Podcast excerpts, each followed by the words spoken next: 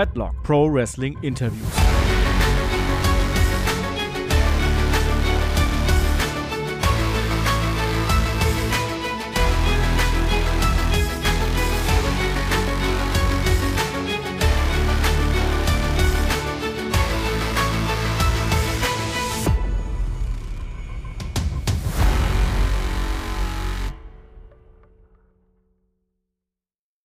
Hallo und herzlich willkommen zu Headlock, dem Pro Wrestling Interview. Heute mit einem internationalen Gast, äh, WXW-Superstar, ehemaliger WXW World Unified Wrestling Champion, the French Revolution, Tristan Archer is here with us. Welcome. Hello. Nice, nice to see you, man. So, um, how are you? How are you doing? I'm all good. I got a big, nasty brown eyes, blue eyes. I don't know how to say it. Uh, hello, my cat. So I was not to you. uh, I got a bruises here, pretty pretty nasty from Passion Pro two weeks ago. It's still kind of bruising and, and blue and brown and, and and and but I'm pretty fine. Like no pain, nothing. It's just when I walk in the street, people look at me kind of weird, but I'm okay. so who gave you that shiner? I eat the, the floor by myself. So oh. it's all on me. My hands okay, were not fast enough. So my head really so liked you... the floor pretty nasty. My hands were too slow to avoid it. See. So you just came off wrestling uh, Will Ospreay this last weekend. Um, saw a few clips of that online. How how was that? It was great. I mean, is maybe one of the few I can say is way better than me. And the match went very, very well. And it was very special because it was 1,200 French wrestling fans. And the atmosphere was fantastic. I mean, it was the very first time I got goosebumps before I went to the ring. The, the, the fans were I don't know how to describe that, but like it was it was unique. Like the the atmosphere was great. The people were on fire. It was a 25 minute of nonstop screaming people. It was unique, really. Yeah, I saw a few clips of that on your Twitter. Um, is there any way where people can see it? Has this been taped? I think it was streamed on Twitch, right? Well, it was a. Uh, on Twitch live. And I think they will release the YouTube episode uh, on the 18th of March. Okay, so just after 16 Carat weekend, people can yes. look forward to that. Yeah. They used to do it uh, for free, so I think they will keep it for free. Um, and uh, um, what, what's the name of the promotion? How do you pronounce it? RIXE RIXE Catch. R Y X E catch like a catch C A T C H. Okay, because I wasn't uh, thought before I butchered some French word, I wasn't sure if it was Rix, if it was rice, so I thought I'd ask you. RIXE Catch, yes. So um, maybe we can use that as a segue. Our wrestling in France. Um, we all know you are a part of APC. They also do shows with WXW. There's a, a joint show coming up. I think it's the third one. Yes. Um, that's that's being planned. So, how is the the wrestling scene in France? What are the the major promotions, and how is the the scene in general? Is it big? Is it on television? Is it like um, is it comparable to Germany or more to the UK, or is it a, a smaller scene? What what can you tell us about wrestling in France in recent years? It's still smaller than Germany or, or UK, but it's growing up. Um, when I started 12 years ago, it was very slow, uh, very small. I mean, um, I used to wrestle in France every weekend. So it was it, it was kind of big because there are a lot of different promotion, but it was not very big because it was very small shows. I mean, like 50 people, 60 people. The wrestling there was not really good. Um, the French wrestler were not very good. They were very stiff. and that's why we got a very bad reputation in France, and that's why people don't look at French wrestling with um, a good vibe. But it changed a lot in the past few years. Um, French wrestlers used to wrestle in Germany now, used to wrestle in England. If you look at Senza Volto, for example, uh, myself, uh, Aigle Blanc, Kuro, Salem, Chago, all those names used to travel around Europe right now, and and the French scene is changing a lot. I mean, RIXE Catch doing well, APC doing very well, uh, doing well also.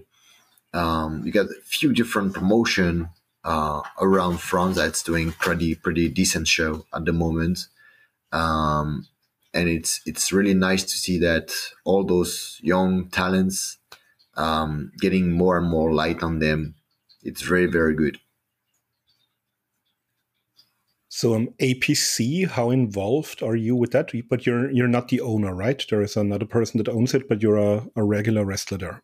I'm a regular wrestler over there. Um, Fabio Constantino is a promoter, and I help him out um, building up, um, you know, bounds with WXW, for example.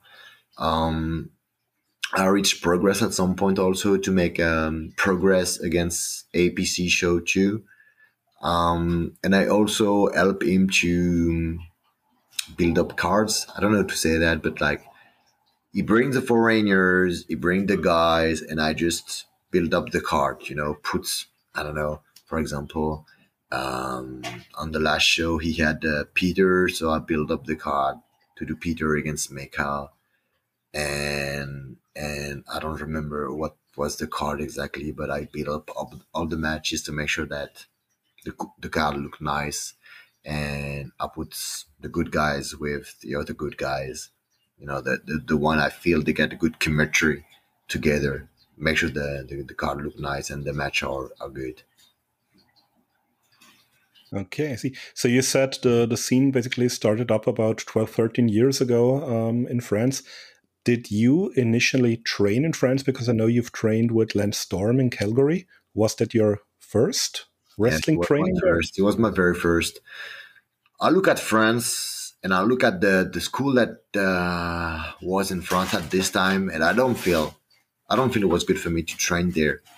Um, I really think that if you learn the wrong way, you're gonna keep bad habit for the rest of your career. And I didn't want to have bad habits, so I've really think about just quit everything and move to, to, to Canada for four months and learn with Lance was the best option for me. And I still think it was the best option for me. I think if I was learning in France first, I would have maybe didn't learn how to bump properly the rook the good way and keep it for the rest of my career. So no, I never learned in France. Sorry for for that French. so but I'm not ashamed of. I, I, I completely assume that I would have been. I wouldn't have that career if I would learn in front in the past. So yeah, and I think um, I mean the, the school has closed down in the uh, in the meantime, but I think at the time uh, Lance Storm had the reputation of being one of the, the best trainers and have running one of the best schools in the world. So I think the decision was a, a pretty good one. So how was it packing your life basically, uh, packing up your life basically, and going to Calgary for four months? Was it a, a big culture shock, or did you have your hands full training that you didn't quite uh, think about all that? It was not um shock. I was not able to speak English properly uh, at that time. My English is still not the best English in the world, but um, Canada people are the nicest people I ever met, and I travel a lot. Um, I lost my way. I remember I lost my way the very few first day, maybe the third day. I lost my way to the school, uh, to to the house. So I was lost and I was not able to find my way because my phone didn't work, internet didn't work there. Uh, and I just asked random people, and one guy, I think he drove me for maybe an hour before I find the house. You know, like Lance Storm used to rent a, a house there for the students, and I, I and I was lost, and and a random guy just took an hour of his life to help me out, and he didn't ask anything. I said, "Do you want money? Do you want something?" Nothing. And my English was so bad that I was not able to help him out properly, but he didn't he didn't care. He just really want to help me out. That's all. And I got another story with the neighbor and another story with the guy in the gym and and I can have a lot of different story from people there. Um, everybody was really nice, and um, I was really happy to move there for like four months. Usually, I was supposed to stay three months, and then I asked Lance if I can stay one more month in his house just to enjoy Canada, and he said yes, because even Lance was really nice. I think everybody. He's a nice guy what? He, he's a nice guy too. Yeah. Yeah. Everybody in Canada is really nice. It's crazy to say that, but it's so true. Um. And yeah, yeah, it was a it was not a tough decision. Like it was really hard to get some money to go there. I have to work in factory for I don't know six months maybe. Do um I don't know how to call that in English, but work twice in the morning, one in the afternoon, two by nine, Yeah, like you know, a- different a shift. shift. Yeah, Yeah. shift five five uh, three different kind of shifts in, Yeah. in different factory to make sure I got enough money to to travel. So it was pretty tough, but when I was there, everything was perfect. I was bumping. I did two first weeks. I just follow. I just look and and try to understand how to do the the bumps and the rolls and because when Lance was talking, I didn't understand a word. But after after two weeks, three weeks, I start to understand the basic French, uh, the basic English wrestling terms and everything. So I was I was good enough. It was good good enough for me to to follow the, the, the classes. And then after a month and a half of being surrounded by English people, my English start to be uh, better and better and better. And after three months, four months, I was at home. So everything was cool. So, what made you want to become a pro wrestler in the first place? Because the, you said the scene wasn't very big uh, at that time in France. Was it just uh, from watching WWE on television, or was there something else? It was WWE. I was maybe five or six years old, and um, was on a Saturday. Was no no no school on Saturday in France, and I wake up maybe seven in the morning, and I was angry, and I just get to the kitchen, and my father was up, and he was watching WWE WWF at this time. The TV turned black, and I heard the music of The Undertaker, and I saw that guy half dead, you know, the gimmick. And I was five, six years old kid. So I just being hypnotized by the TV and I sit. I didn't eat nothing. I, I just I woke up to, to get some food and I was like so hypnotized by the TV that I didn't get food. I just watched the wrestling with my dad for an hour. And then every Saturday since that day, I was watching wrestling on TV until they take it off. But since that day, I said, my dad, I want to be a wrestler. And you know, when you get to school and and they ask your name, age, name of your parents, uh, what's your hobbies, what you want to do when you're gonna be old, and everybody put like policeman, teacher, uh, whatever. I, I, since I'm eight, I just put wrestler wrestler, wrestler. Everybody laughed at me, but I was like, no, I want to do this. Yeah, what was the same for me, but I didn't work out for me, so I'm happy it did for you. um, so another Frenchman that trained with Lance was a Tom La Ruffa. Were you there at the same time, or was he earlier, later? He was there earlier, and um, I think because of Tom, I find out about Lance Storm classes. I didn't know Lance was a teacher there because I was looking for classes for school. And first, I wanted to go to Shawn Michaels schools and realize it was not there all the time. Same with Booker T, same with the Dudleys. You know, uh, they put the name on the school, but because of their schedule, they're not there all the time. Yeah. And when Lance went to, uh, when Tom Lance went to Lance classes, I realized Lance was doing the class every day. For three months, I've been teaching by Lance. So I was like, yeah, was, I, I want really to go there. I know, yeah. Yeah, it was full, full dedicate to it. Like it was there every day, an hour before the class, and he stayed there like 30, 45 minutes after the class to talk or uh, answer question. And it was like there all the time for us. So I said, no, I want to be there. I need to go there. So thanks, Tom.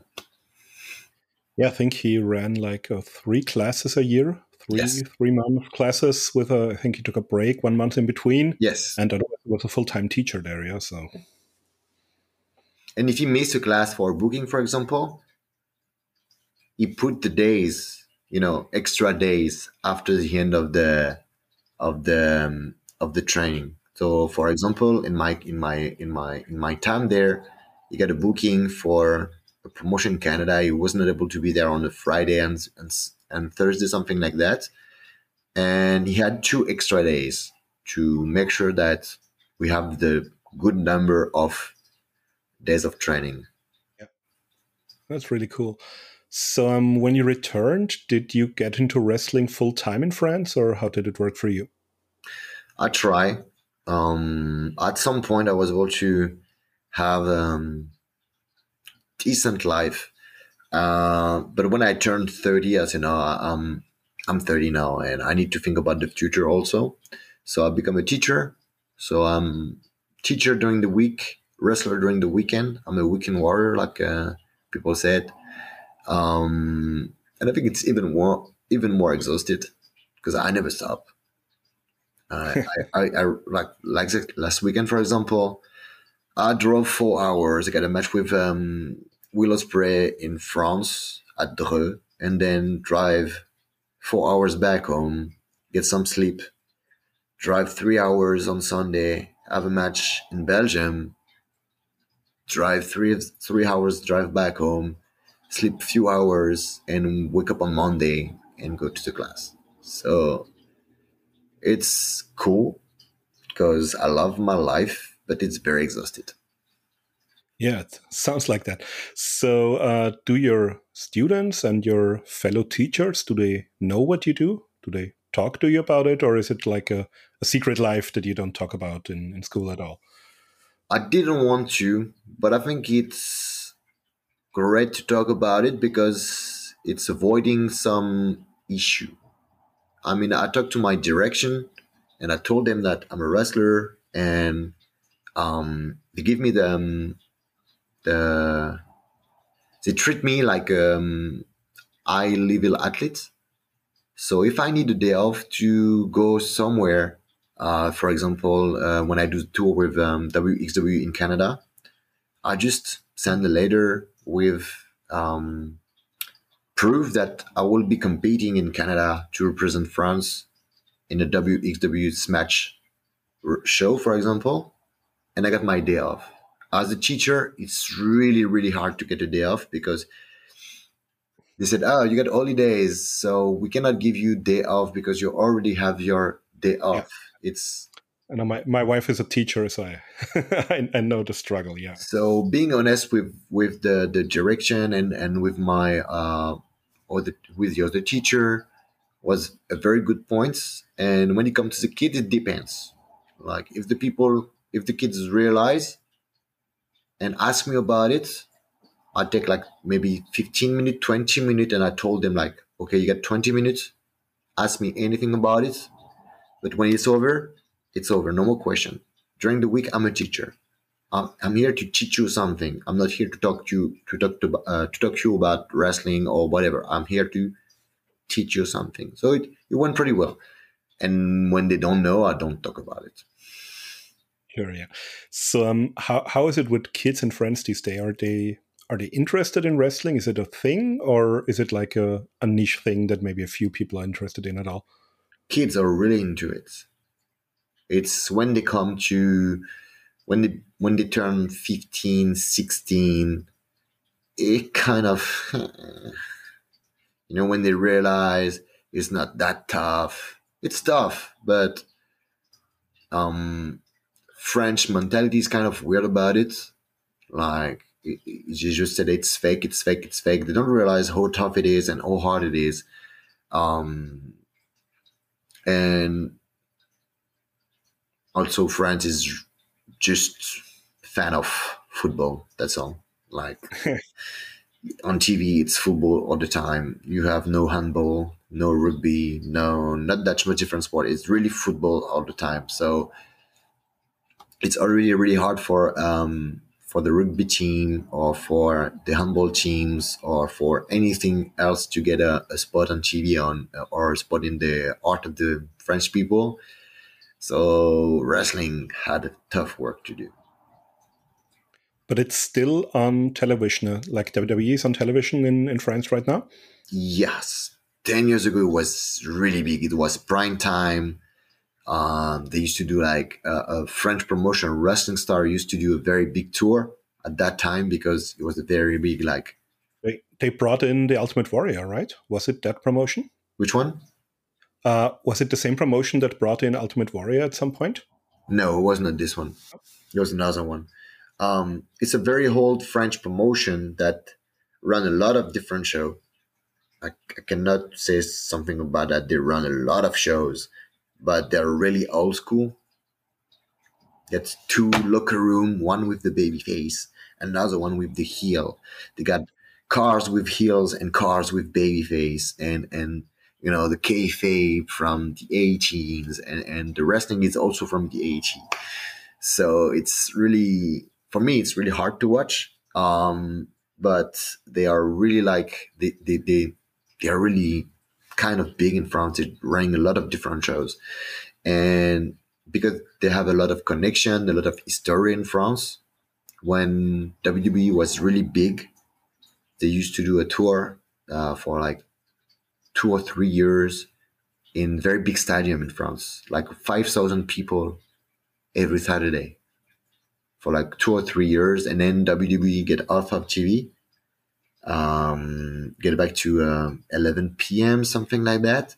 So the wrestling fan community start to go down a little bit, and and now now it's kind of rising up, but not because of TV, because of um, I don't know if you watch Twitch channel or YouTube channel or stuff like that, but there's a lot of Twitch, very famous Twitch people who love wrestling in France, and okay. their fans start to watch wrestling because of the guy on Twitch. That's pretty cool. Oh, I see. So is there um, is there any any attempt to get the, the, the big Twitch guys to attend the the local shows as well, or integrate them in some form? Yeah, the the the the, the Twitch guy do um a, a stuff called the events, and they used to ask people money to um you know like a good um a good association to help the world with I don't know food or whatever. And every year they bring more than 20 million euro whatever it's a very big like it's, it's huge and this year they do a show with uh, Rivenzi, one of the Twitch guy, and Aigle Blanc against Kuro and another guy from Twitch. So they train for like three, four weeks, and they run a kind of a, a kind of a match live on Twitch, oh, watched cool. by I don't know uh, five thousand people, maybe something like that. That's pretty cool. And during my match with Ospreay, uh, one of the two guys who trained with Aigle and come to the show. and he let the people knows. So some people come to watch the show too. Oh, that's cool. So you you used them for publicity to kind of improve the local scene as well. That's that's pretty smart. Yeah. So um, let's talk about a bit about because I think most of our um, viewers and listeners in Germany will know you from your time with uh, WXW. You came in. I, I, looked it up on Cagematch. Um, you had a few shows back in 2014. Um, how did that come about at the time? Was it through, uh, I think, French Flavor were the tag team champions, or were a tag team, a regular team uh, at the time? Did it um, did it happen through them, or was it kind of an, an independent booking through WXW? Uh, I think it was because of Tommy and Tommy was really trying to help me out when um, when he was still in Europe. We got a match in France, uh, went really really well, and the next day was supposed to face David Richards, but David got um was sick or got an issue, whatever. I don't remember really what's happening, but David was not able to to come to Netherlands, and Tommy asked to to the promoter. He asked uh, the promoter to face me one more time because he said that he got a very good match with me in France, and we had another great match in Netherlands. And um, after that, he was talking about me to a different promoter, so I get some booking a little bit everywhere because of him. And I think he really tried to put me over with WXW. So I think he's the one who opened the door for me at that time. Yeah, that's cool. So um, the the next time we thought we saw you with WXW or with um, in, the, in the realm of WXW was the initial uh, crossover show with APC in uh, January of 2020. Uh, the show that took place in France uh, before the pandemic. Um, I think you faced Cody Hall there, and you got injured. I think, and uh, had to sit out day two. So what what happened there? I got a concussion. Oh, a very bad clothesline and my head uh, hit the floor really bad. I was able to finish the match, but when I watched the video, you can see clear. You, you see clearly that I'm out. Like every time he was touching me, I will I just go down and I just get up and I try to act like I'm tough, and then even just this, I just crawling down, and uh, I don't remember nothing about it. I don't remember my anything about that day except that I wake up and that's all. Uh, I don't I don't even remember when I was driving to Paris or whatever. Like the whole day is out of my memory. Oh. I think uh, DirectStub even cut the match from the video release at the time uh, because they said it was uh, not not a pretty thing to watch, so they took it out. Um, so you made your return to WXW during the pandemic when they did their uh, shotgun tapings in the, uh, I think at the Steffi in the Turbinenhalle. Um, how did that come about? I think they, they reached out throughout Europe to see who was available, or how, how did it work at the time? They reached me out. Like we, we tried to, to work together quite a few times in the past. Um, uh, timing wise, never really work. And uh, when I was available, they have no spot. And when I was not available. They got some spots, so it was kind of mistiming all the time. And pandemics help it out. I mean, like, hey,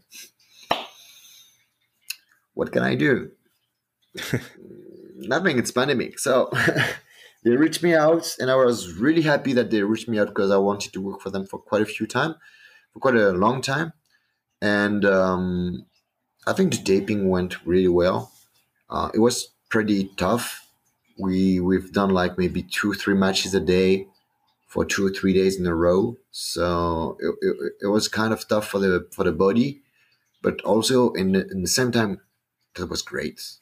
You know, like no wrestling for such a long time, um, not being able to see um, the other wrestler because at some point, of course, after those all those years, we, we create some bounds, you know, with each other's, and it was really tough not seeing the guy that I used to see every weekend for like six, eight months, and being able to stay with them for like three days in a row, and and do what we are born to do or what we are made for was very good, very great, great feeling. So I think the first or one of the first matches you had at, the, at these tapings was actually a title match against Bobby Guns. Yes. And then um, you could say your story with Levaniel uh, started there as well. Uh, he had this kind of love story with Amale going on, and you were kind of like a, a French guy, so he thought you had the hots for her or something like that. Um, so, what are your early memories of Levaniel, who would uh, be such a big and important part of your WXW career over the years?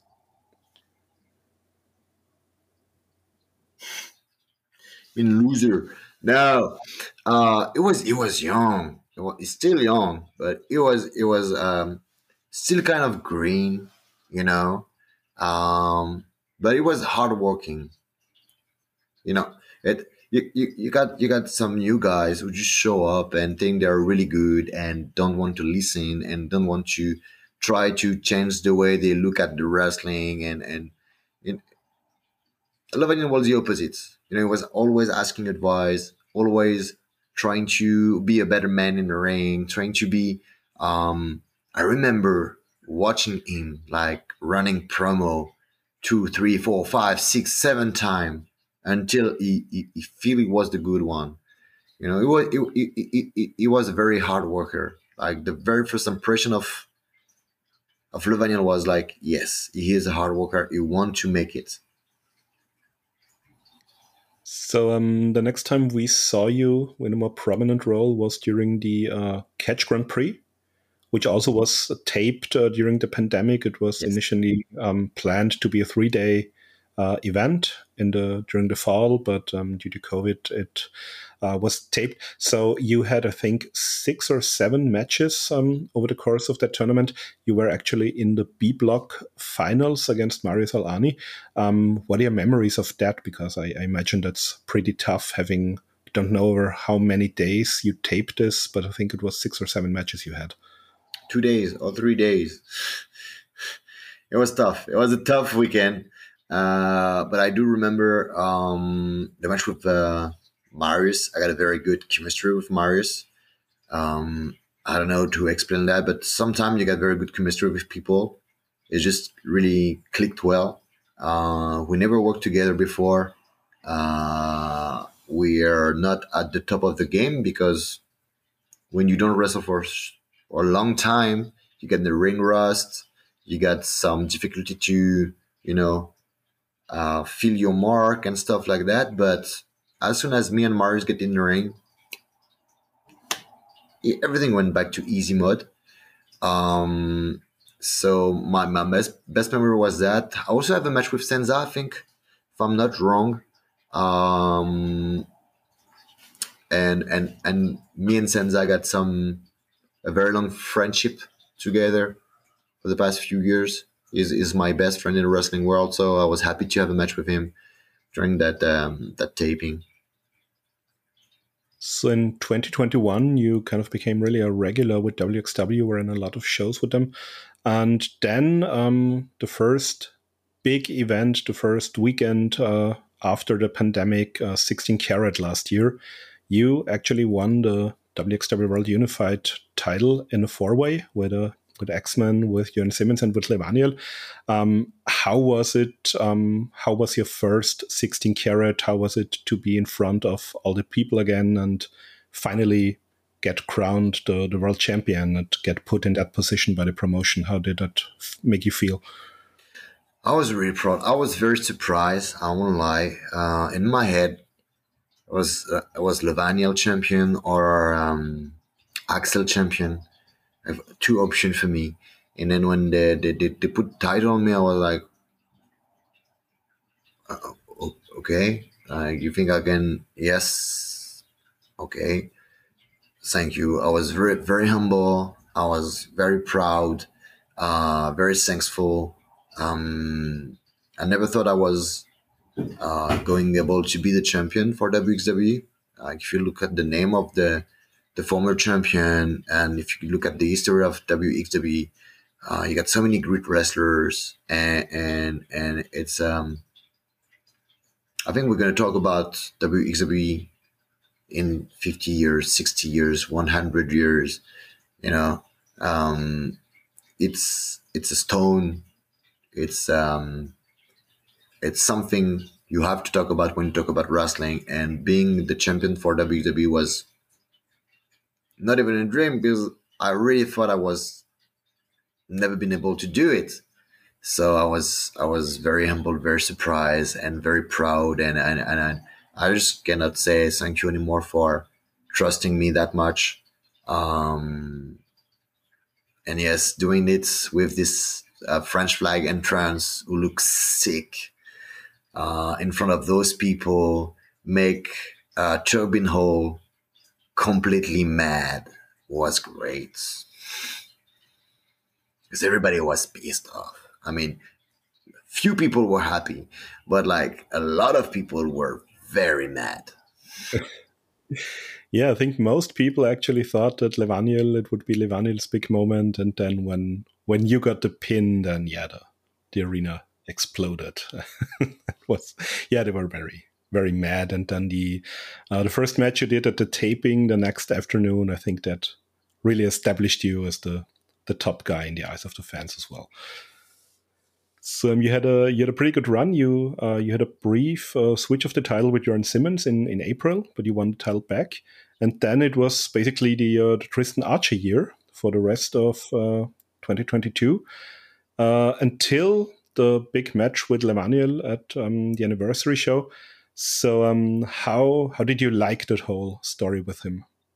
Story, I think the story was nice, really nice. So many times people uh, thought that Levaniel would get the title and he didn't.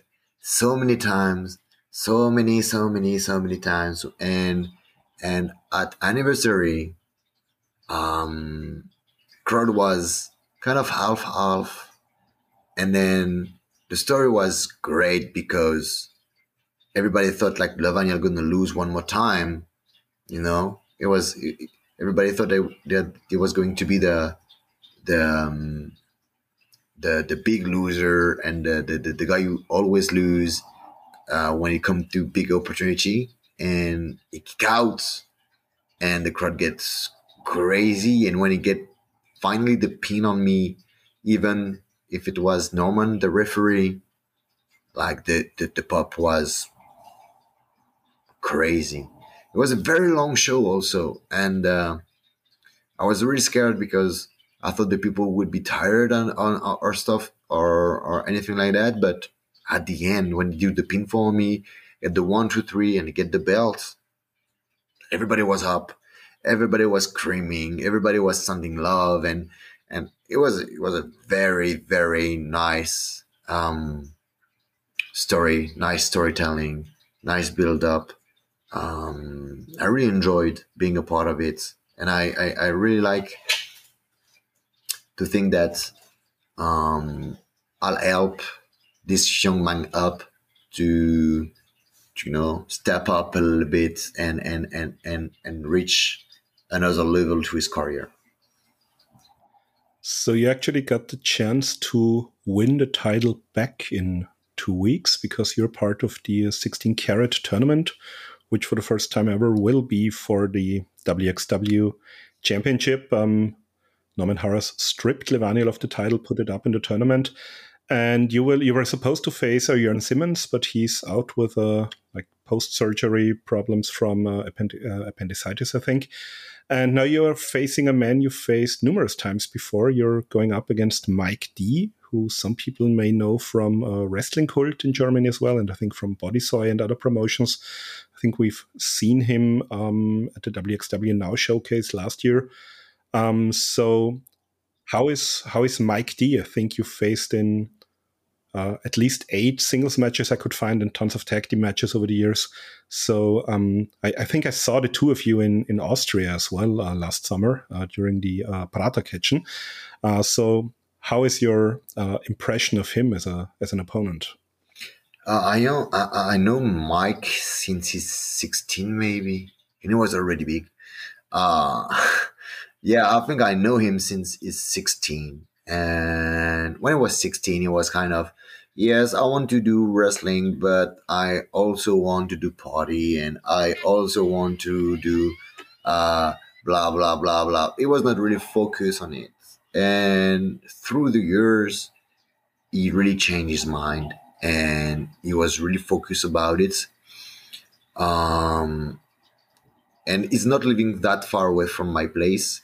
So I went to his place quite a few times on his demand to you know, teach him, train with him, help him out with wrestling matches, and and and and and I, I, I try my best, and I think that's why we got um, a good chemistry together because we kind of think the same way, you know. When we are in in, in the ring, we kind of um, move the same way because we kind of train together for the past maybe five six years so um, uh, I'm looking forward for this match. I'm happy to be the the, the very first guy he's gonna face in a big scene, you know, because the um, the show on the um, the first the first match we have in in WWE was um, a Comic Con. It was not the same kind of of crowd, you know. It's it's it's not really wrestling fans. It's more people that going to watch some comics and, and mangas and stuff. So I'm really happy to be the first one that you will face in um, the on the big scene, and I'm really proud of him. He worked really hard. He is moving well. He got a good charisma. Um, he's a smart dude, uh, nice guy. So I'm really really happy that he's going to be a part of WXW. Really really happy. He deserved it. Yeah, and I've, I've, like I said, I've seen the match live, so I think people are in for something special because the the match you had in Austria was really, I really enjoyed that one as well. Um, so there are couple of other big names in the tournament. I mean, WXW doesn't uh, release the brackets, so we never know who will uh, face off in the second round. But who are some of the names that you would like to face either in the tournament or during some other events over the weekend? Uh, when uh, Tommy End was there, I remember once I saw an interview with him. I read an interview of him, and he said that his favorite opponent was Zach Sabre Jr., Davey Richards, and myself. And I already fight with Zach Sabre Jr. It was tag team, but already done that. So I really wish I will be able to face um, Davey Richards. I mean, I really like the kind of wrestling he, he, he can do in the ring. So if I have to pick up only one, would be him. Yeah, I'm, I'm really looking forward to seeing him again. He has uh, he has quite a past with WXW. I've seen him in maybe the, the early years I went there. I think in uh, from 2010 to 13 or something like that. So I'm I'm really happy that he's back. And yeah, I could very. I, I, think I would enjoy seeing the two of you in the ring, uh, very very much. Um, another highlight for you was working for uh, WWE. You were actually in the Cruiserweight Classic in 2016. Uh, you faced Cedric, uh, Cedric Alexander there. Uh, how did that whole thing come about? Uh, I got an email from WWE out of nowhere because I never reached them. Uh, and I remember that I I, I contact Christophe Agius in France is the guy who's doing the commentary for WWE on TV, and I told him like, is it a fake one or is it a real one? And he told me no, no, no, this is a a real WWE email, so you got to try out. And I was like, damn, I like why? well, he said I will. He said I will. I will check up and tell you how it how it, how it happened. And apparently, I was on a show in Germany, and and one of the guys sent pictures and a video of myself to the headquarters, and I got an email. I was like, "Oh, okay, okay, okay, no problem." So I went there first time, and then they give me another one in 2015 at the end of the second one, um, Canyon told me that I will be a part of the WWE uh, family at some point one day. And a year later, they contact me to be a part of uh, Cruiserweight Classic. I have to lose around, I don't know, maybe seven kilos. To yeah, be because that. they did legit weigh-ins, right? Yes, yes, yes. It was scary. It was scary because as soon as I land, I've been to the USA quite a few times. So as soon as I land, I went to Tim Hortons. I went to uh, Denny's. I went to different places to get some, you know, not very healthy food. and and the very first day they say, okay, so for the scale, we're gonna put you on this, and if you are overweight, you're gonna have somebody else to take your spot. And it was scary. It was scary. It was very scary. It was they were, they were very serious about it. After that, a little bit less because if you look at Buddy Murphy, he's clearly not 205. so, uh, what are your memories of that uh, time in in the US in 2016. Like the, the whole weekend, we had a few. I think uh, Da Mack was there for Germany, and we had uh, quite a lot of international talent as well. So, um, how how did the whole thing go down? It was great. I mean, um, very first day, um, I was in the lobby and remember Brian Kendricks jump on me because uh, we have the match together in France and we drive all along together and and and, and we spend some time together. And he jump on me and say, Tristan, yes, do you have any underwear or shirts I can use? I was like, said, yeah, they lost my luggage. I was like, what?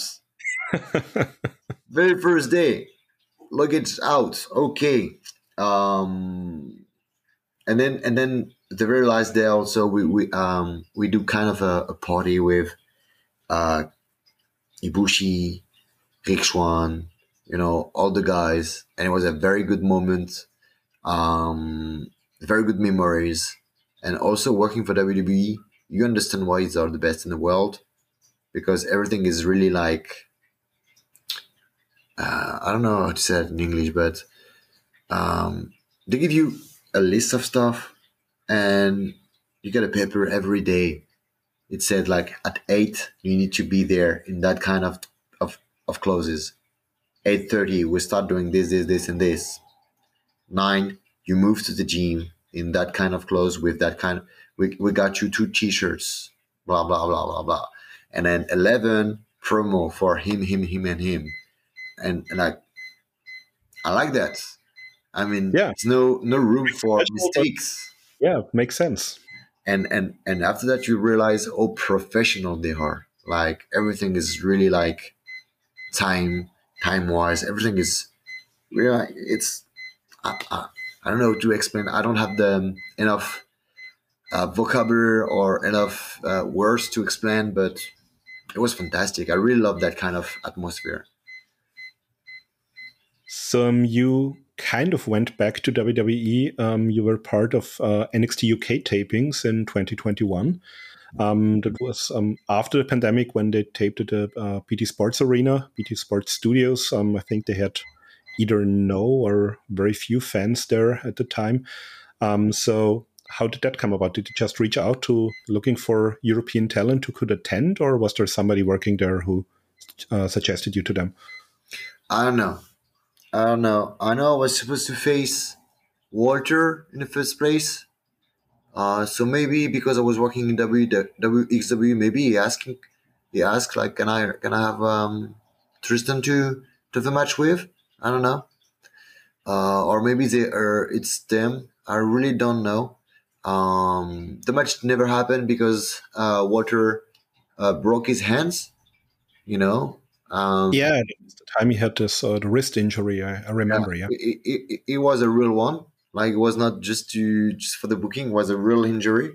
So they have to switch up the match. Um, so I have no clue if it's him. If it's him, thank you very much. Uh, if it's not him, still, I wish I can have that match. Um, but uh, they gave me a match um, with um, Joseph Connors, and the match went well. Get the good feedbacks from Shawn Michaels, and and uh, William Regal, and um, I don't know, maybe five minutes after I finished the match, they come to me and say, um, "Sorry, um, the guy who was supposed to face Jordan Devlin tonight got the COVID. He's in the COVID group. Can you do another match and and and wrestle with um, Devlin tonight?" I said, "Yes, no problem. When in twenty minutes?" Yeah, of course, twenty minutes. It's fine. So yeah, I've done two matches in a row almost. Um, it was very good time, but I knew it was not for um, being signed because I, I, it was rumored that they were going to close to open NXT Europe already at that time. So I know it was not the good time for me being there because nothing will be will be signed or nothing gonna happen after that. But it was great because also in the same time I I met again so many, you know, friends that I met in the past because they were locked, kind of locked in NXT UK. So, you know, it, even if it was not for being signed or having a contract or whatever, it was a great experience. So we've heard rumblings about NXT Europe. Um, it's supposed to launch this year. But on the other hand, we also um, have heard statements that WWE is actually looking uh, to find a buyer to to sell the company. So nobody's quite sure how that may affect um, things here. Um, if NXT Europe were to launch, would that be a destination where you would like to end up in the long term? Oh, I'm 37, and when I was when I started wrestling, I was only thinking about WWE because I knew only WWE. And when I got my um, Cruiserweight Classic matches, um, and nothing happened after that, I was kind of sad and mad and and and and and kind of you know not dep- uh, depressed because I never I've never been, but um, kind of wanted to quit. And then I realized wrestling is not only WWE. You know, I can I can wrestle in Germany in front of thousand people. I can wrestle in France in front of thousand people. I can travel to Qatar. I can travel to Malaysia. I can travel to Kuwait. I can travel to Canada. I can travel to USA. Met a lot of different people, and and and and make the people in the crowd happy or mad or or make them cry. Like last Saturday, the group of people were crying during the match with Will Ospreay, like literally crying in the crowd. And and yes, WWE Europe could be a great option. If it's happening, I will be the happiest guy in the world. But if it's not happening, I will still be the happiest guy in the world because I'm doing what I love. I mean, traveling, wrestle, make people happy, make people smile, that's that's for me that's what wrestling is for change the, um, the life of people for a few hours you know and for the kids it's for even more than a few hours so so whatever happening i'm a happiest guy yeah that's i think that's the the essence of pro wrestling is making people uh, forget their daily troubles and um, use emo- um, use the, th- the, stuff you do in the ring to generate emotions. I think that's that's, that's what wrestling is all about. Yeah.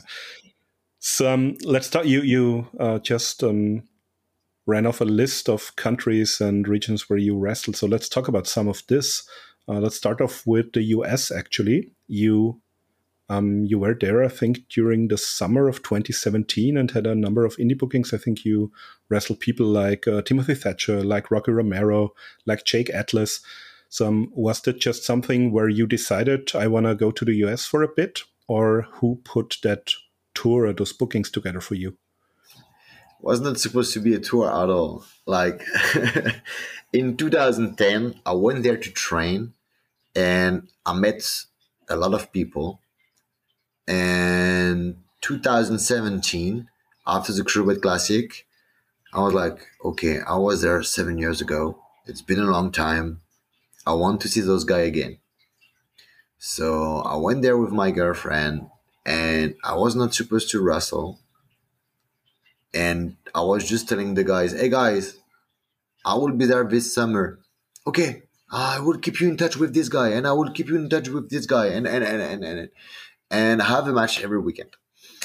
It was not supposed to happen, and I just enjoyed it because it was cool to being able to still wrestle over there. But at the very first you know like the first intention was just to travel and and say hello to a lot of old friends and also being able to enjoy the um, the country because I went to Arizona, I went to Nevada, I see the Grand Canyon and and and all the big park all around the Grand Canyon. I went to San Diego to different places just to like the a regular guy enjoying a trip.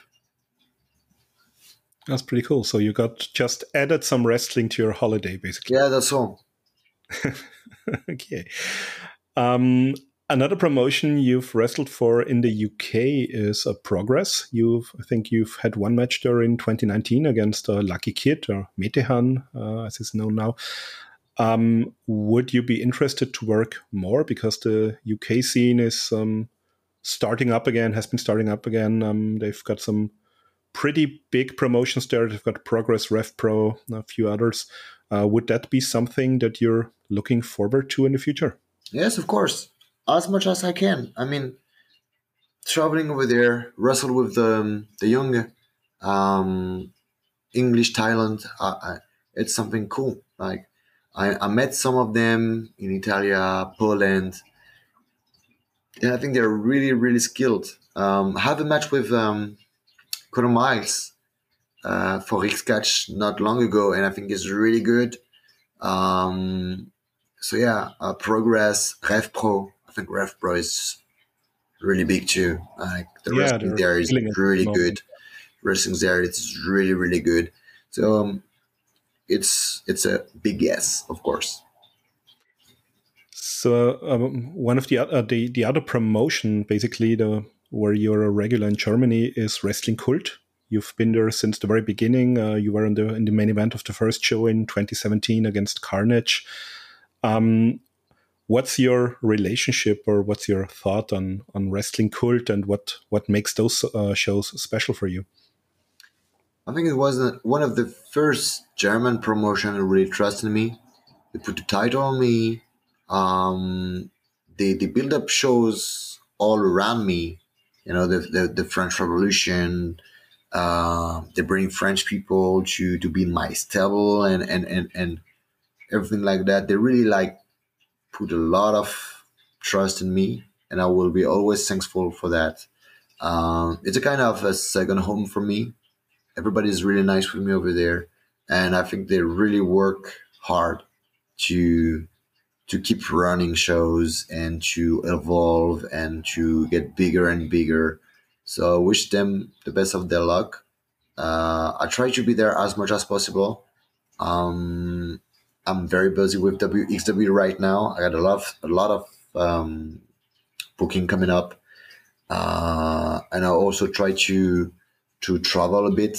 Um, so every time I'm not in, in Germany, I try to to accept as much pos- uh, as much as possible booking in Italia, for example, or uh, Hungary, or uh, England, or whatever. I, I, I, want to travel a bit more, um, so it's really hard for me to to be there at uh, every cult show. But every time I can, I, I'm there, of course. And if you want, to, if people want to check out Cult, they um, they have a show over 16 Carat weekend as well on the Saturday in the in the early morning. So um, if people want to get up at around 9 9.30 and uh, have a beer at 10 and watch some wrestling then they certainly can uh, wrestling cult uh, we talked about it in the interview with uh, melanie gray and kevin uh, the other day so uh, a fun thing to do over Carat weekend as well um, yeah, you've mentioned Hungary. I think during the pandemic, WXW kind of established a new like triangle of pro wrestling. It pretty much is Germany, Hungary, and France at the moment, with uh, where where most of the the main talent come from. And you've been uh, you've been pretty busy in Hungary as well. You've been the HCW uh, champion which is the promotion where the uh, of Hungary uh, originally came from. You've also been a regular with uh, Passion Pro, which is also the uh, promotion that Dover runs. So um, I've I've only been there once. I've been at at an HCW show where Pete Dunn and Tyler Bate were brought in to face the Arrows, and I remember the fans there being pretty wild, pretty rowdy. So, what's your opinion of the scene there? HCW when they do a, a, very big show, for example, the one I, I lose the title to BT, the crowd was crazy, and the show was long. I don't even know how they can be, how they can be that um, loud after four hours of scream, but they were loud, like, like for real. Like I mean, I think HCW build up uh, uh, a public that would follow them until the end. Like they know how to react. They are big. There are a lot of people coming up. I think one uh, uh, more than one thousand on the last show I've done with them. Um, it's really crazy, and uh, Dover and um, Carrie is trying to to to build up another promotion uh, that uh, delivers something different. That HCW, it's more it's more wrestling, wrestling, wrestling in Passion Pro, and uh, they try to bring uh, very good talent from the rest of Europe. They bring Connor Mills, they bring um, Carlos Romo, they bring different guys from different country to to make a, a mix of talent for the Hungarian people, for the Hungarian, Hungarian wrestlers, and uh, it's a very nice place to be I had a very good match with Axel Tischer on the first or second Passion Pro show.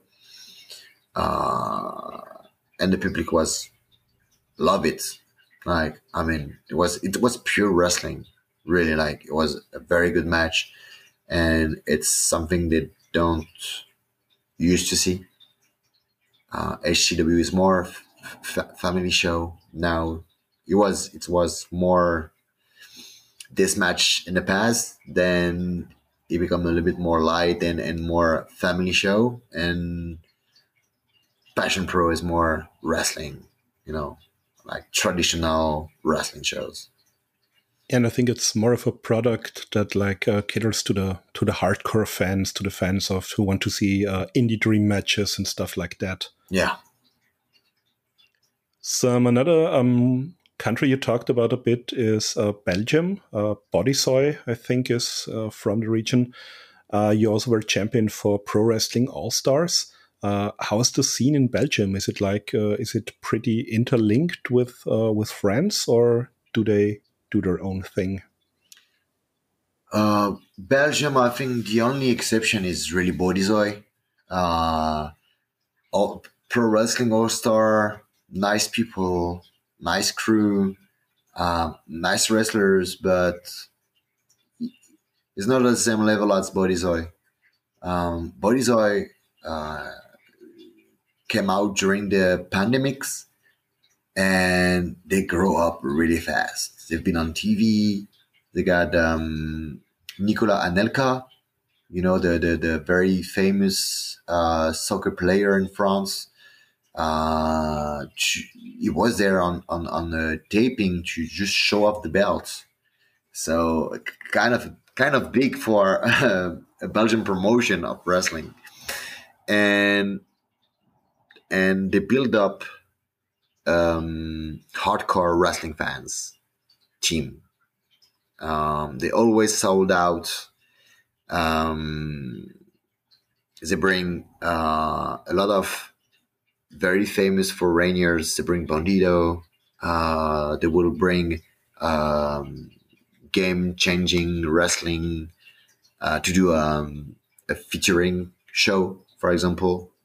Uh, so they really kind, they really try to step up the game and they really try to put Belgium on the map.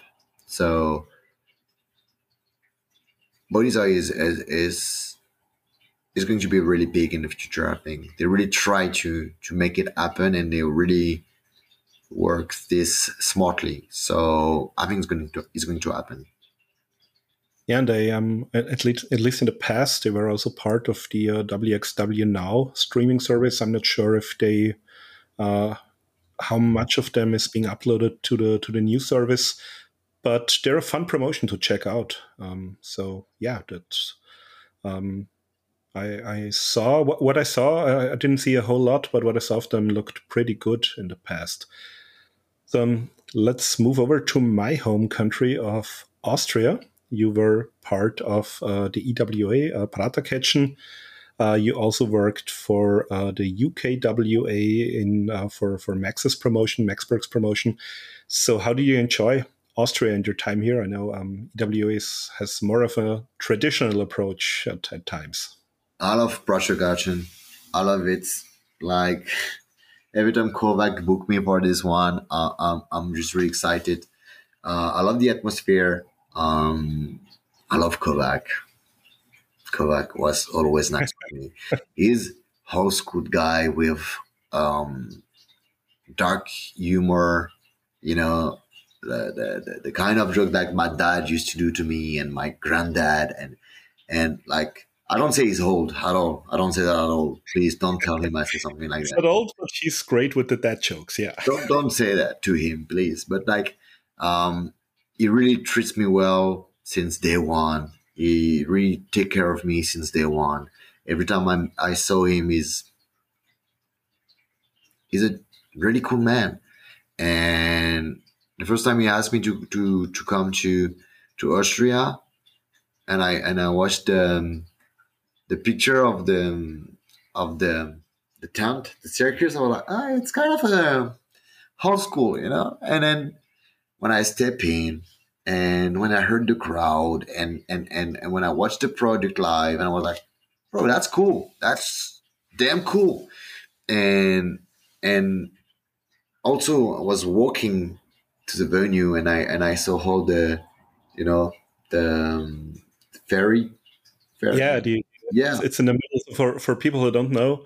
Um, Praterketchen is in the middle of the of the Prater in Vienna, so, and that's a, a big amusement park. So like you have all these um, roller coasters and um, uh, what's what's the English word for Geisterbahn? Um, yeah, people will understand it, like the um, the thing where you go in, where you have all the ghosts and monsters and stuff like that. And then you have a, a big tent where there's wrestling. So, yeah, what what, what more can you ask for? On, on the picture of him, it was like, hey, okay, okay, why not? And then when I when I was there, I was like, damn, it's it's really cool. It's fantastic. It's fantastic, and the the the, the crowd reaction is nice. Like the last match had with Mike, for example, reaction was crazy. Uh, on on very easy stuff like me uh, get it being done by Mike, and then I, I, I smash him down, and I and I ask a kid to to kick Mike, and the kid was scared, and Mike ran after the kid, and I ran after Mike, and the people get mad. They want to kill Mike. They want to kill Mike, and the reaction was fantastic. And and after that, the match was easy. It was it was me, the big baby face, and Mike, the the very bad guy, and and the reaction was fantastic yeah, it's great because you've got a lot of really casual fans who only go to. Um, I think they've done it for um, four or five years now, and I think there is a portion of the fans that just goes to that one show a year. So that's their one fix of at, at live wrestling, and uh, I think it's great because all the the old school tricks uh, work really well with that crowd. Yes, like like we said earlier, making the people react play with their emotion by the way uh, we act in the ring. That's wrestling. That's wrestling, and it's even more enjoyable when you don't have to think too much about how to do it. You know, when you when you keep it as a basic and it works, that's even more fantastic. That's great, yeah. um, Another country I'm, I'm very interested to get your opinion on uh, because both um, we've had X-Men on and we've had uh, Michael Oku on from the UK, and both were uh, had very good things to say about working in Italy. So how was that for you? It was great. um, I, I, used to work for uh, his promotion uh, since years now, and they are very kind people, treat me really well. Um, the only the only negative point for me is that they work really hard. They try to step up. They they put a lot of energy and a lot of work. They bring a lot of very like good worker and everything, and and the the the um, number number of people in the crowd is not what they deserved. I think they did deserve more more people in the crowd. Last time there were I think 300 people, but they're working so hard for so long that I really wish them to have like 500, 600, 1000 people at their show. That for me the only negative point because they were working so hard for so long that I think they deserve more uh, love or more I don't know how to explain that like more um, yeah like more attention from the fans and for the people. fans in Italia yeah yeah I think that's a problem that uh, that a lot of uh, promotions that are really good have that um, they're kind of not that well known in the mainstream or um, there's too much going on where people don't go because um, I think all over Europe there are a lot of shows um, happening that are really good that would deserve to be seen by more people. Um, so, a uh, final promotion here on my list is uh, Primetime Wrestling out of Poland. You've uh, wrestled there. You've wrestled uh, Jacob Crane, uh, who is from the country as well. And they've gotten pretty big. They're sponsored by Kinguin, which I think is a big uh, player in the in the video game or video game reseller industry. Have great production values. So how how was wrestling in Poland? Was insane. Like um, first, I was contacted by one of the um, the uh, Polish guy, and he said, "Hey, this guy's gonna contact you. Uh, don't worry, he's a serious guy." and, and you can trust him. If you want to pick you to the show, just say yes. And I was like, okay. Then he contacted me, and I was like, I don't know him, never heard about him. And I'm like, hmm. And I was not free that date. And I remember a few days after the show, I saw a picture of Marius, Marius Al-Ani doing his entrance with the big screen and all that. I was like, okay, okay, they got me they got me. I have to go there. I have to be free the next time they contact me. And the next time they contact me, I was free, uh, luckily. So so I went there, and it was a great experience. Um, very well organized, uh, very big crowd. Uh, the ring was nice. Bumping there was really cool. Um, their talents uh, really really like work hard to be as professional as possible so so i, I can only see positive uh, thing about about this promotion and how are the fans in Poland? Are they much different from the rest of rest of Europe, or are they totally into it? Um, they're not really used to wrestling. They kind of only used to WWE wrestling, so um, I would say they are not ready for pure indie kind of match with a lot of reversal and and and and you know like pinfall reverse blah blah blah blah blah blah blah blah blah blah if you if you get more into the basic stuff a big nice pop-up power bomb huge reaction. So it's also cool to being able to wrestle on the basic make the the movement mean something and take time selling and and you know storytelling and and get reaction from that. It's also really cool. So for me it, the crowd is like I, I, I define them like family crowd WB kind of crowd you know yeah so um, did we forget any countries where you've wrestled in the past or anything um, that, that comes to mind that we should talk about? Any other promotions, maybe? I don't know. Maybe maybe Qatar, QPW. Um, it's it's it's it was a very good experience. Also, I think twelve thousand people, a show. Um, I went to to my match, and when I come back, I got fantastic feedbacks from Mark Henry, for example, Kevin Nash. Kevin Nash start, um, started his feedback by asking me uh, if I were uh, if I was wearing knee pads, and for that match I was not wearing knee pads. At, at some point, for like a year or two, I take off the knee pads because I I thought it was good looking without it. And he looked at me and was like, "Do you have a do you have knee pads?" And I said, "Yes." He said, "Where's knee pads?" Because you're gonna thanks me in the future. oh yeah, he, he would know. Back to knee pad. I get back to knee pads, and and then give me feedbacks, nice feedbacks.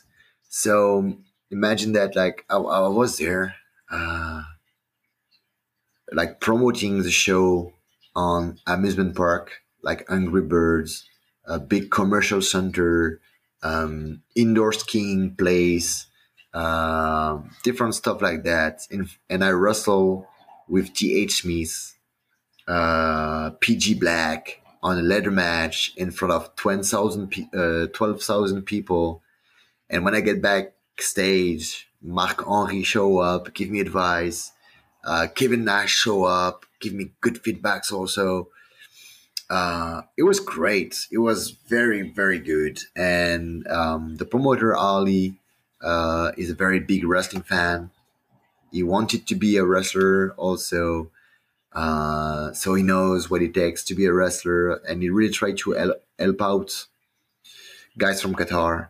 He got very good relationship with um, AAA in Mexico with different uh, with different other promotion.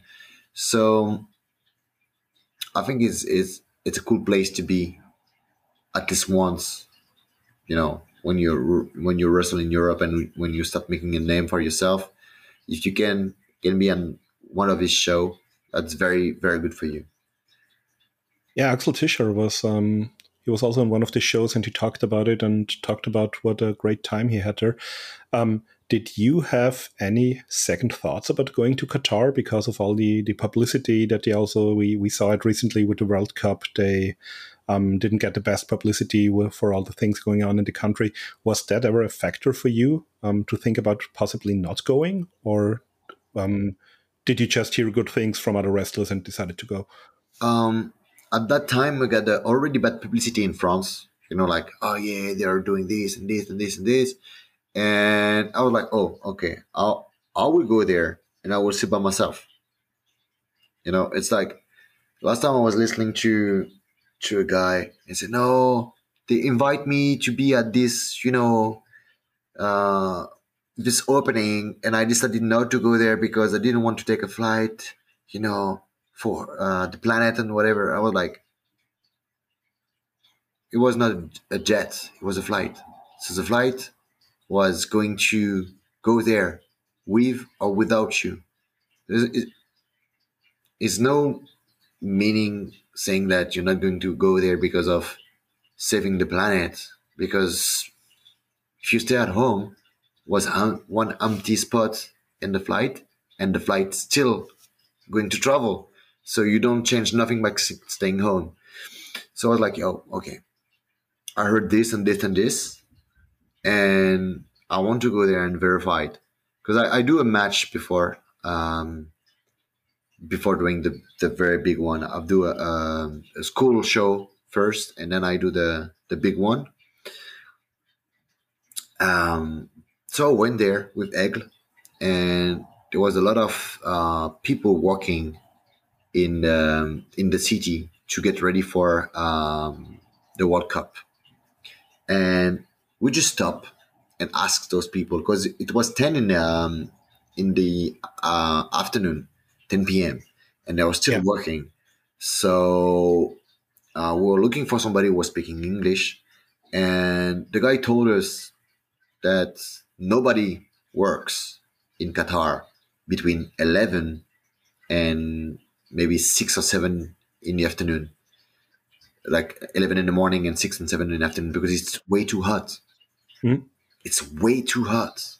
So first, first information in France, they make the people work during the night.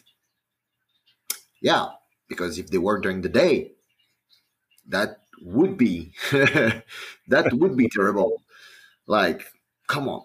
So then I asked them like, uh, do you have any issue? You know, like not being paid properly or or stuff like that. And the guy told us that if he was staying in his country, he would have done the same job, but for maybe 10 or 20 time less money.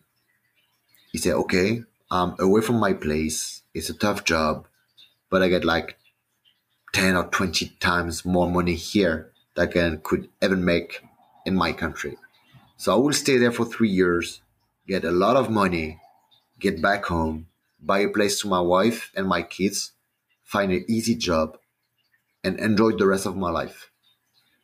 And I was like, Ed, do you the other guys the same? He said, most of them, most of them feel the same and everything. So I was like, got two different opinion on it, you know, like yeah, but it's, it's great you went TV. there and you actually talked to the people and you you got their point of view. So that's um that's stuff you cool. heard on TV and the stuff that the people who are living there actually to work telling you. So I'm like, hmm. So of course there's people that die during this construction and it's very sad.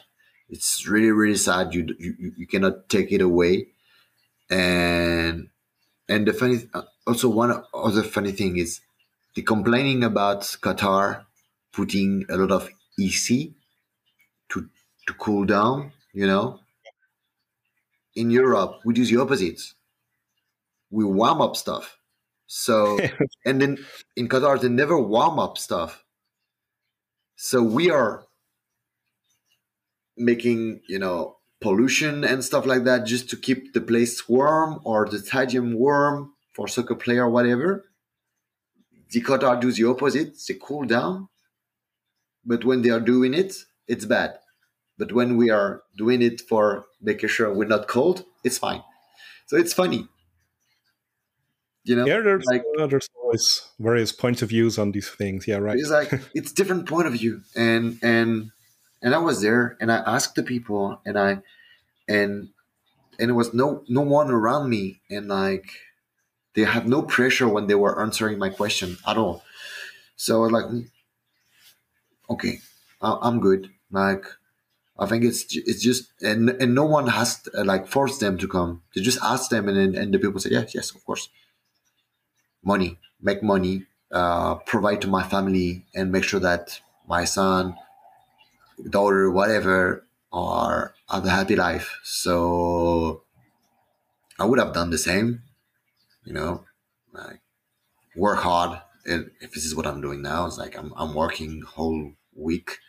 And, and after the interview, I will go to the gym and, and finish the day around 10 in the afternoon and get, go to bed at midnight, wake up at seven tomorrow and do the same tomorrow and Thursday and Friday and wake up even earlier on Saturday and drive uh, I think seven hours to the next show.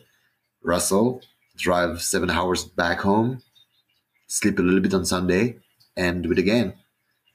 And and I don't complain. And and TV don't say, "Oh, this man is living her hard life." I enjoyed it. I choose it, and I make it because I have goals, and and I want to provide to my my dogs my girlfriend, the people I love. So, you know, I'm I'm I'm I'm, I'm really like I was I was fine working for for Qatar this time. I don't see anything terrible at all when I was there. Okay, so it's it's good to know, like I said, that you actually uh, talked to the people and uh, got to get your own impressions there. Yeah, so we, one, we're really free with Egg. We've been able to get out of the hotel, walk, uh, travel by night. During the day was terrible. We tried once. Terrible. we went out at 2 p.m. because we were bored at the hotel, and I said, "Yeah, let's go. Let's let's see." Like, we walk five minutes, we were wait like Yeah. everywhere, terrible, terrible. And by night, we just went there asking the people because we uh, because I wanted to know. I'm I'm very curious, and I wanted to make my own opinion on it. That's pretty cool because um, a lot of people don't do that and um, just believe what you read in the media. And there are a lot of, of really good uh, reports as well during the World Cup. I'm not uh, I'm not a soccer fan, so I only uh, glanced at stuff um, at, at times. But I know there were some really good reports, some really in-depth reports where people also went to, went there and talked to people. And yeah, then there was the the stuff on the surface where you got a pretty generalized opinion on things um, a lot of times. It's because it's a different culture, you know, and, and and we only think about with the point of view of our culture, and if you look at someone who's doing something different than you, and don't think the way the guy used to think, you're never gonna understand him. And I think that's what happened during the World Cup.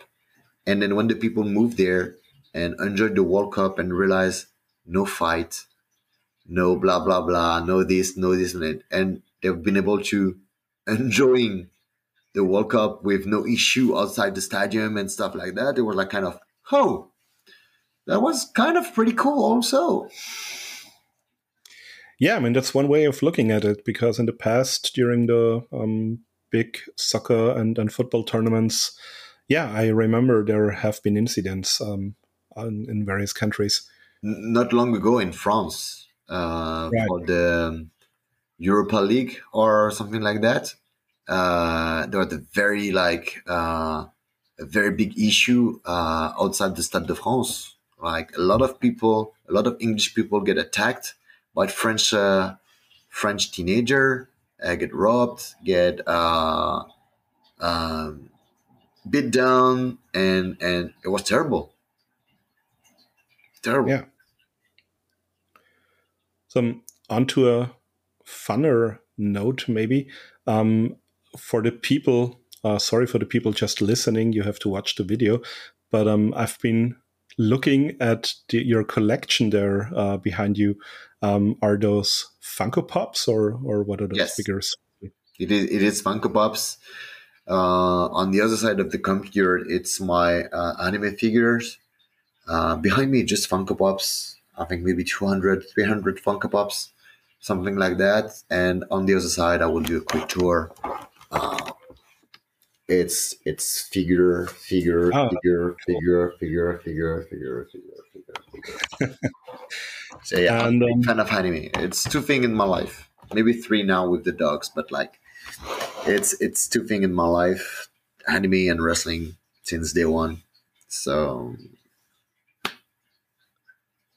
that's pretty cool. So i'm I saw that you actually have your first own action figure scheduled to come out uh, at some point. yeah Can you tell us a bit more about that? It's uh, from actually, uh, I think it's Championship Wrestling figures from Germany. Uh, I think um, Cella or they're now Epic Toys will produce them. Um, what can you tell us about that? uh, not not much not much um they contact me they ask me if i want to be a, a part of the first series and i jerkily say yes because i think it's amazing. And um they give me they send me a picture of the prototype and it looks really nice. Uh i just i just don't know where it's going to be out uh where you're going to be able to find it or or anything like that. But i know they're still working on it. I know there's a few other wrestler on the on the project Yeah, you're you're you're in good company. So the the other uh, wrestlers in the first series will be, uh, and the the, um, the product will be in the style of the old uh, WWF Hasbro uh, retro figures, and uh, in the line will be uh, Jesse Gabbard, alpha female, Axel Tischer, Bad Bones, John Klinger, and the Wunderkind Alex Wright will have his own figure. So you're in, you're in pretty pretty good company there. yeah it, it's it's sad it's it's mad i mean I'm a big fan. Yeah, I got I got a figure everywhere. So like being on a series like this, and especially I'm I'm French. You know, it's a German company with German wrestlers, and and I feel like I'm Germany is my second home. You know, I'm I'm I'm, I'm most of the time during the the wrestling weekend. Most of the time, I'm I'm in Germany. That's crazy. Like, um, I really feel like there is a kind of a bond with me between me and the and the wrestling fans from Germany, and that's really cool. You know, it's like it's like a, a, a second home far far away from home, and um, being contact for being um, in the first series. I was I was very proud of it, and when they say, "Hey, Tix, uh, T-shirt gonna be there, Bad Bones gonna be there, Alpha Female gonna be there," I was like, "Yeah, that's crazy." That's crazy. Yeah, I've looked into it because I've recently rediscovered my own uh, old Hasbro figures, and I'm thinking about getting more into collecting uh, that kind of stuff again. So um, I, I, looked into all the the other retro uh, retro lines that are coming out and some of that stuff that's available. And yeah, I've um, I've seen that you've uh, been scheduled to come out as well. So I think that's pretty cool. Um, do you collect any kind of wrestling figures, or is it mostly Funko Pops and anime stuff? In the past, I have like a lot of um, not the Hasbro one, but um, I don't remember this one. Not the new one. The one no Jakks between Jakks came out like in the in the so. mid, mid late nineties, and I think they they were yeah, around nineteen between the nineteen and the and two thousand.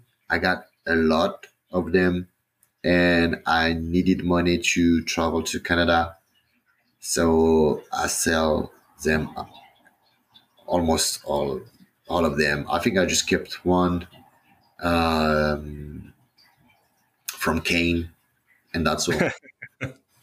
that's all. What? I remember what, selling one with Mankind and I think I sold it like 500 euro, something like that.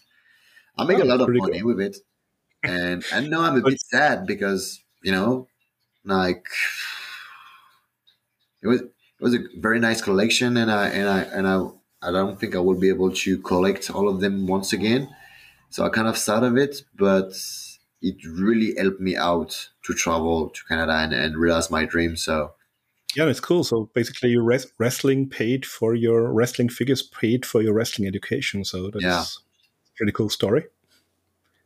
So, so why did you keep the the Kane figure? Is he like your was he like your favorite wrestler as a kid, or why just yeah. him? It, it was after the Undertaker. It was he was the guy because I think he, he, moved well for such a big and tall guy, yeah. and um, also because it was really like in terms of um, winning money on the selling of it i didn't win any money of it. So i was like oh okay this one i keep it. Also no, i wouldn't have made that much benefit from selling it so i just keep it. That's pretty cool.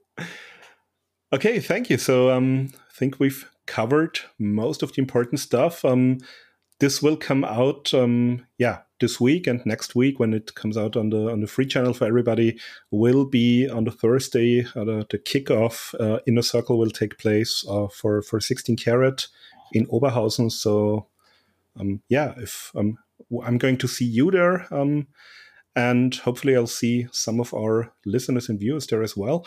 Um, any final words? Any bookings? Any upcoming bookings you would like to promote after Carat? Um, and where where can people find out more? Um, Twitter, uh, social media, Instagram, yeah, like um, um, if I check up my phone, I can let you know, but my phone is not there. So um, most of the time, if you see a WXW poster, I will be there. Uh, I I I really felt like um, WXW is like um, a very big family for me. Like I really like I, I I say this quite a few times, but like I love being there. I love the people there. So I really like prioritize my booking and and and, and try to be there as much as possible. Um, so every time you see a WXW poster, I will be there for sure. Uh, and then you can see me in France, APC most of the time also. RIXE Catch, Bodyzoy, I will be there the 27th of May. Um, Belgium, uh, Passion Pro, Hungary, um, maybe the 3 or the 2nd of June. I think it's the 2nd and the 3rd of June. Um, and I think I think the rest is, is almost only WXW. Uh, I really try to be as much as possible uh, there. Um, I know I got a lot of booking coming up until the end of the year, um, and I already can tell three or four bookings in other promotion just to be at WXW. So uh, I think it's the the place you have to go if you want to see me wrestle. Yeah, I mean, never, uh, never not had fun at a WXW show, so yeah, can highly recommend also, that. Yeah, great wrestling. I love them, but they also wrestle well. So yeah, if you want to watch good wrestling, you need to go there. Yeah, Tristan, thank you very, very much for taking your time and uh, talking to us, taking us uh, with you on your journey through Europe and the world. And yeah, I'll see you at 16 Carat and all the best. Good luck. And hopefully you can reclaim your championship there. Three time. Three time. Yes, it would be great. I mean, I will I will give my best to go as far as possible. And it also my very first 16 Carat, And 16 Carat is everybody knows about 16 Carat. It's it's like Bola. It's like uh, super strong style. It's 16 carat. So I'm very excited about it, and I hope uh, I will uh, see a lot of you guys uh, showing up and and come and see us wrestle and enjoy this four days of pure wrestling. Yeah, that's great parting words. Thank you very much, and see you guys soon. See you. Bye.